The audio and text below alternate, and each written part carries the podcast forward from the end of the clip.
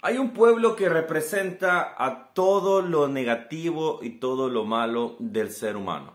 Hoy vamos a aprender sobre un poquito más de los de Amalecitas o Amalek. Hola, ¿cómo estás? Que Dios te bendiga. Mi nombre es Ronnie Mejía. Estamos leyendo la Biblia capítulo por capítulo y hoy empezamos el primer libro, el segundo libro, perdón, de Samuel. El primero ya lo vimos, tenemos todos los capítulos por acá. Si quieres verlo, puedes aprender. Vas a aprender sobre la vida de Samuel, sobre la vida de Saúl, sus victorias, sus errores. Vas a aprender la vida un poco de David. Y ahora vamos a ver ya la segunda historia de David en el cual empieza o va a empezar su reinado.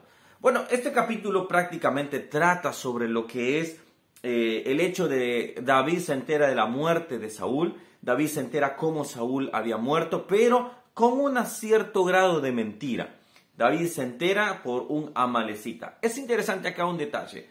Saúl había sido llamado por Dios para destruir a los de Amalek. Saúl había sido llamado por Dios para llevar al pueblo de Amalek totalmente a destruirlo, pero él no obedeció. Él se quedó con lo gordo, con lo lindo, con lo que parecía bueno. A veces el, pecado parece bueno, pero simplemente su, su final es de perdición y de muerte. Ahora, ¿cuál es el punto acá? David, Dios le había dado una orden a Saúl. Saúl no la obedeció. Y ahí fue destituido. Amalek, ¿qué, representa? Amalek eran las personas que allá en Éxodo capítulo 18, si no me estoy equivocando, aproximadamente, Dios le había dado la orden y le había dicho, maten, eh, perdón, en ese momento los de Amalek atacaron a lo que es a, a los israelitas por la retaguardia. Atacaron a los, a los cansados, a los enfermos, a los niños, a las mujeres. Ellos atacaron eh, despiadadamente. Dios dio la orden, allá en Deuteronomio dijo, aniquilen a lo que es a los amalecitas. Cuando Saúl tuvo la oportunidad, no lo hizo. Ahora, esto le dejamos una pausa acá y vamos a leer un poco acá cómo fue el contexto. Dice el, el versículo 6, el joven le daba las nuevas y respondió, casualmente vine al monte de Gilboa este hombre ya empezó a mentir. Dice, casualmente, estaba una batalla, habían 20.000 muertos, había no sé cuántos muertos, y él casualmente iba caminando como en el parque, ahí y iba diciendo, bueno, voy a pasear, oh, hay unos muertos. No, él era un saqueador. Según historiadores o algunos comentaristas dicen que él podía ser un saqueador de muertos. Él podía ir a robar las espadas para después venderlas, robar eh, argollas para poder venderlo. Él no andaba casualmente ahí. Nadie anda en un, en un valle de muerte casualmente alguien anda por alguna situación, o sos un soldado, o sos algo que no realmente no sos, no debes estar ahí. Ahora dice casualmente, dice, y hallé a Saúl que se apoyaba sobre su lanza y venían tras él carros. Primero, ya Saúl ya se había, eh, eh, ya se había matado, ya él, ya había, eh, se había autoeliminado, él dice que también el escudero había visto que Saúl había muerto, Entonces, aquí hay una, una mentira ya el muchacho estaba empezando su propia historia. Y después dice acá, dice, y viendo tras el carro y gente a caballo, y mirando hacia atrás, me vio y me llamó. Y me preguntó, ¿quién eres? Y yo le, pregunté, soy Amalecita. Creo que Saúl, si hubiese estado vivo ahí en ese momento, le hubiese dicho, no, no puede ser. Mi vida termina abajo de unas manos de un Amalecita. Es decir, eh, si tú empezas mal, la muerte, el pecado será el último que estará contigo. El pecado va a ser lo último que te va a recordar es eh, simplemente, ahora la factura la tengo que cobrar.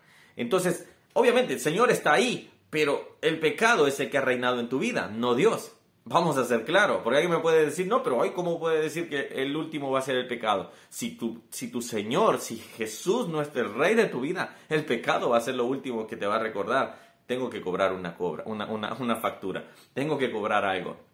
Ahora, si vivimos para el Señor, el Señor es nuestro Rey, es el que está al último y siempre. Entonces, ahí es diferente. Ahora, miren acá lo interesante. David empieza a sospechar algo raro acá. Bueno, se entera, rasga su vestidura y le dice en el versículo 13, y dijo aquel joven que le había traído las nuevas, ¿de dónde eres tú? Y él respondió, soy hijo de un extranjero, amalecita. Debe haber sido que ahí David recordara todo lo que sucedió, la promesa, la, solicitud de Dios, destruyan a Malek, ya van a entender por qué, aniquilen y el recordar y decir, este hombre es de una nación pecadora. ¿Qué representa Amalek? Amalek representa todo lo pecado, todo el pecado, todo lo inmundo, todo lo sucio, todo lo carnal. Amalek atacaba a los inocentes, Amalek atacaba a, las, a, los enfermos, Amalek eh, era idólatra. Había tanto pecado, tanta inmundicia, que Dios había determinado eso. Ahora, acá viene el punto. Cuando esto se converge, nos damos cuenta que todo lo carnal debe de ser aniquilado. David toma la decisión y dice, por tu misma boca que tú mataste al ungido de Jehová, tú morirás.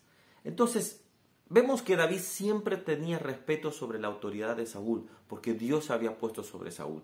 Ahora, quiero llevarlo a este punto y aquí es donde quiero concentrarme.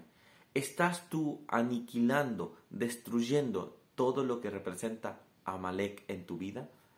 todo lo que representa el pecado en tu vida? Yo siempre digo, por ejemplo, el pecado tiene que ser como si alguien te ofreciera un vaso de leche con un poco de agua de cloaca, con un poco de agua, con un poco de estiércol. Voy a ponerlo así para que tú digas, entiendo el punto. Debemos repugnar el pecado. Dios repugna el pecado. Dios ama al pecador, pero no ama su pecado. No nos confundamos.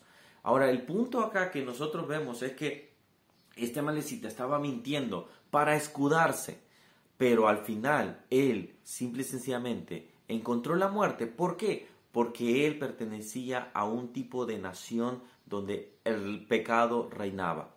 Nosotros tenemos que pensar esto. ¿Mi vida bajo qué reina? ¿Qué reina en mi vida hoy por hoy? ¿Hay un pecado? ¿Hay algo que estoy haciendo que sigue recurrentemente? Si es de esa manera, entonces tú dile al Señor, Señor, yo quiero que tú reines en mi vida. Yo quiero que tú seas mi Señor y yo quiero que tú estés conmigo. Destruye todo lo que represente Amalek, destruye todo lo que represente pecado y el Señor reinará en tu vida.